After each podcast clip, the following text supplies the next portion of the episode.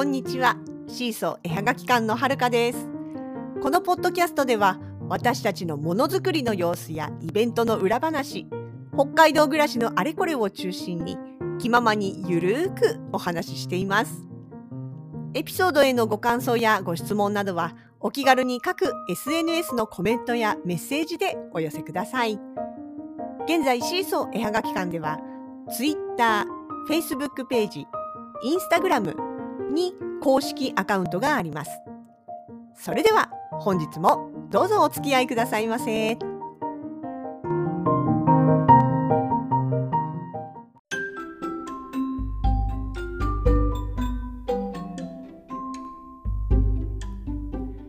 2022年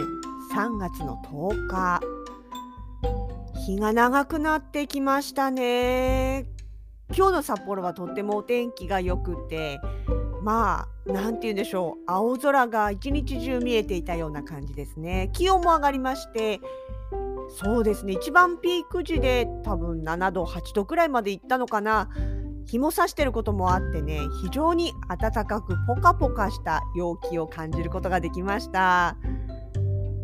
特にね日が当たってる日中外に出かける時には私あの冬物のもうコートは着ないで何て言うんでしょう。ショールショールっていうかストール？ストールじゃないな。まあマフラーのでっかい版みたいなやつ。なんてファッションセンスのないはるかさんでしょを肩からかけて出かけられるくらい。それくらいまあ何て言うのかな。ちょっと肌寒いけどでも別にその真冬のコートみたいなのは全然いらないっていうようなああそろそろ春だねっていうのを感じられるような気温になっておりました。道もね道ど雪解けやっぱ一気に進みましたね。日陰のところはもうツルツルなんですけども日向のところはだいぶアスファルトが出て歩きやすくなってまいりました。してねやっぱりこの時期になると一番感じるのが夕方。それこそあれですよね真冬のさ一番こう日が短い時期なんかはもう午後になってすぐに日の光が弱くなったなっていうのを感じて3時とか日のそれこそねお天気の悪い日なんかは3時でもうだいぶ明らかに薄暗くって4時になったらもう真っ暗って言いたくなるようなそんな時期もあったりするわけですよ。まあ、夏至がねあのあごめんなさい冬至か冬至がねだいたい12月の20日前後でまあその後からは一応ね計算上はまあ少しずつ日が長くはなってくるんですけれども寒さはねやっぱりその後2ヶ月後くらいがピーク要は太陽から地球までそのあのなていうかな熱が届くまでのタイムラグがあるので夏至光とそれからその気温あの一番冷え込みっていうのの時期がずれるらしいんですよね。それにしてもですよ本当に冬場は暗くなるのが早いし逆に夏場はびっくりするぐらいあのそれこそ関西の友達とかがねこっちに来た時に真夜中に外見て一瞬朝が来ちゃって寝坊したかと思ったっていうようなそんなくらい早い時間から明るくなるんですよね。実際夏なんかもね夜中のうちに移動しようと思って移動していてまあどっかいいところあったらちょっと夜空も撮りたいねなんて言ってたとしても本当にもう2時過ぎると夜中の2時ですよ。夏の,、まま、夏の夜中の2時ぐらいとかってうっかりしてるともう夜が空がだんだん白んできてっていうかね。要は星が気がついたらあっという間に消えていくんですよ。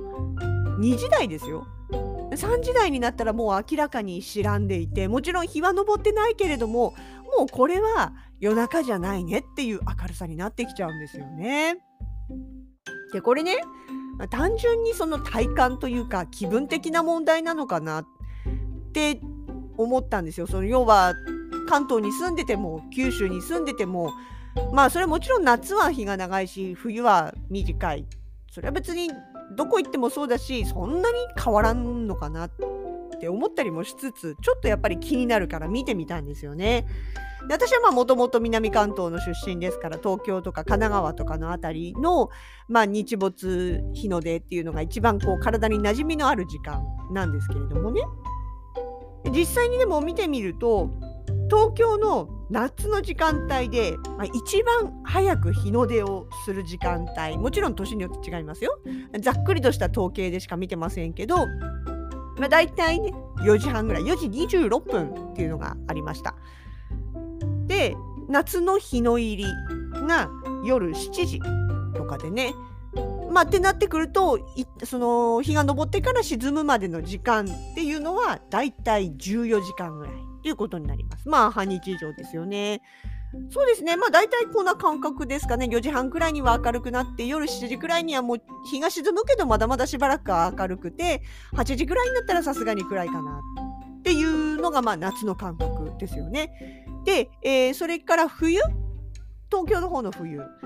で、えー、だと冬の日の出がだいたい6時47分。だいたいって言わないんでそれね。まあある資料によれば6時47分っていうのが一番遅い時間。まあ、7時10分前っていう言い方をするとだいぶ遅いねってやっぱりだから6時台は暗いんだねっていうのが分かるような時間ですよね。で冬の日の入りが4時半4時32分。まあそうね。そのぐらいには暗いよね。っていう感じですよね。これで日照というかあの日の出日の入りまでの間の時間が9時間45分っていうことでそうするとまあ夏と冬のねその時間差夏の長さから冬の短さを引いた時のその最大の差っていうんですかねは、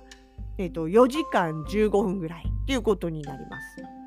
なるほどね夏と冬では4時間15分違うんだと。4時間で結構ですよね。まあ朝晩降ったって2時間ずつ？結構な時間じゃないですか。でじゃあもっと南行くとどうなんだろうと思って福岡九州の福岡ですね。その辺りのまあちょっと数字を見てみたらえ夏の日の出が5時9分。夏の日の入りが7時32分。東京よりだいぶ遅いです。30分ぐらい遅いですね。日の出も日の入りも少しずつずれてる感じですかね。でもまあトータルで見ると、えー、14時間半なんで、東京より30分ぐらい長いということになります。夏の間はね。冬は、えひ冬日の出が7時19分。もう7時過ぎてますよ。7時19分。で、それから日の入りが5時15分。やっぱり後ろ倒しな感じに若干感じますが、で、え、ー、と、差としては10時間ですね。東京が9時9時間45分だったんで、まあ、東京より若干長いっていう冬場はね。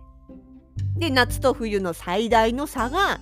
えー、4時間半ということでまあ東京が4時間15分だったんで、まあ、15分違いぐらいですね。っていう感じらしいんです。私九州住んだことないのでねそっかふーんそっかそういう感じなんだねっていう感じになっちゃうんですけれども。じゃあ北海道ですね。北海道の方を見てまあこれ札幌管区気象台ですけど見てみた時に、えー、夏の日の出のまあ、一番早い時期だと3時58分やっぱり3時台ですよ。ね、あの日の出が3時58分ですから当然その前から少しずつ明るくなっていると思われるのでだから2時台から星が見えなくなって3時には白み始めてくるっていうのは生実家こう幻ではないというか実感と実質が合ってたんだなっていう感じですよね。でもなんかさ4時台だったらわかるけど3時台って言われるとやっぱ早いなって思いますよね。思いません？そうでそんな夏場の、えー、北海道札幌市の、えー、日の入りの時間は一番遅い時だと7時18分だったんです。でするとこの朝から晩までの時間が15時間20分。ちなみにさっき言った東京が、えーと、これが14時間でしたので東京より1時間20分長いということになります。そりゃあ朝早く日が出た感じしますよね。でじゃあ冬の場合どうかっていうと,、えーと、一番日の出の遅い時間帯で、えー、7時6分。で冬の日の入り一番早い時期で4時1分16時1分。そうですよ。4時1分に日の入りしちゃうんだもん。そりゃもう3時台は薄暗いというか暗くなりますわ。しかも天気悪かったら余計にね。2時になったら日が傾いたなって感じるのはまあ間違ってない感覚だったということですよね。で夏と冬の最大のあの最大の長さの違いな差っていうのか差は5時間40分ありました。東京が4時間15分福岡が4時間半でそれに対して北海道の場合は夏の一番長い時と冬の一番短い時の差が5時間40分ですよ。5時間半以上あんの。そりゃさね感じるよね。冬は短い夏は長いっていうその差がね。5時間ですもん。5時間40分ですもん。ね。5時間あったら何ができるって思いません？あのパートの人だったら1日分のその働いてる時間分ぐらいあるってことですよ。すごいですね面白いなと思って。でまあそれだけね時間差がある長い時と短い時で差があるってなればそりゃあ何て言うのかな冬至が終わって少しずつ日が長くなっていくその長くなっていく感覚っていうのもなんていうか肌で感じるっていうかおお早くなったねみたいなとかあの日が長くなったねとか日が短くなったねみたいなのを日にちに感じる速度っていうのがそれはやっぱり早いはずだなと思うわけですよ。でね結局その冬場だったら本当に早く暗くなるものが今だったらまあ確かに5時になれば薄暗いですけど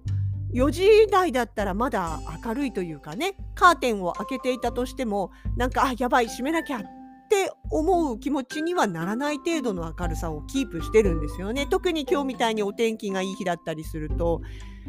あまだ全然開けててもなんかいいねって思えるくらいの明るさまでようやく到達してきました。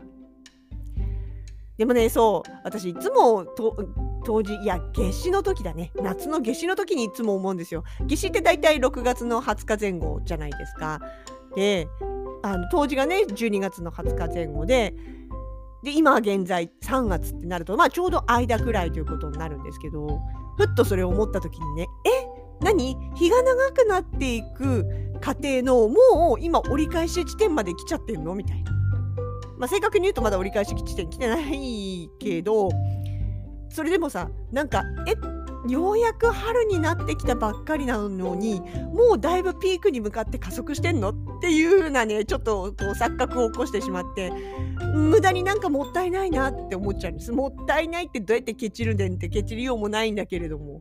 なんかこうねえもう？もう？みたいな。えでもだからってじゃあじゃあ春にならなくていいのかいって言われたらいやいやもうあの春になってくれて結構でございますみたいなね。特にほら2月の後半にもなってくるとさもう東京の方では梅が咲きましたとかね河津桜咲きましたとか水仙がなんとかがあってお花の便りがどんどん来るわけですよ。でそんな中こっちは暴風雪に震えて高い雪のねこの山を見上げているといや私雪好きだけどでもいやもうあのそろそろ色味のある世界に戻りたいですみたいなねそういう感じにもなってしまいます。まあそんな気持ちが届いたのか届いてないのか今日は本当に綺麗な青空で春をいよいよ期待させてくれるようなお天気になっておりましたこれからますますね日が長くなっていくということで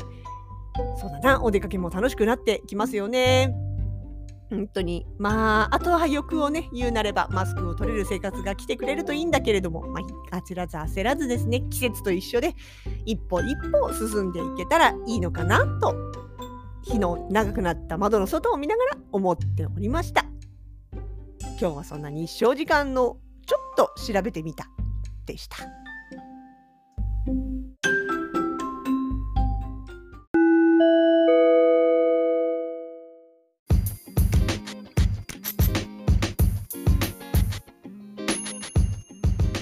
シーソー絵はがき館直近のイベント出店情報です。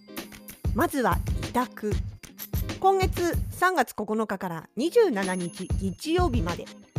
江別市のアークオアシス大朝店様にて委託出品をしております。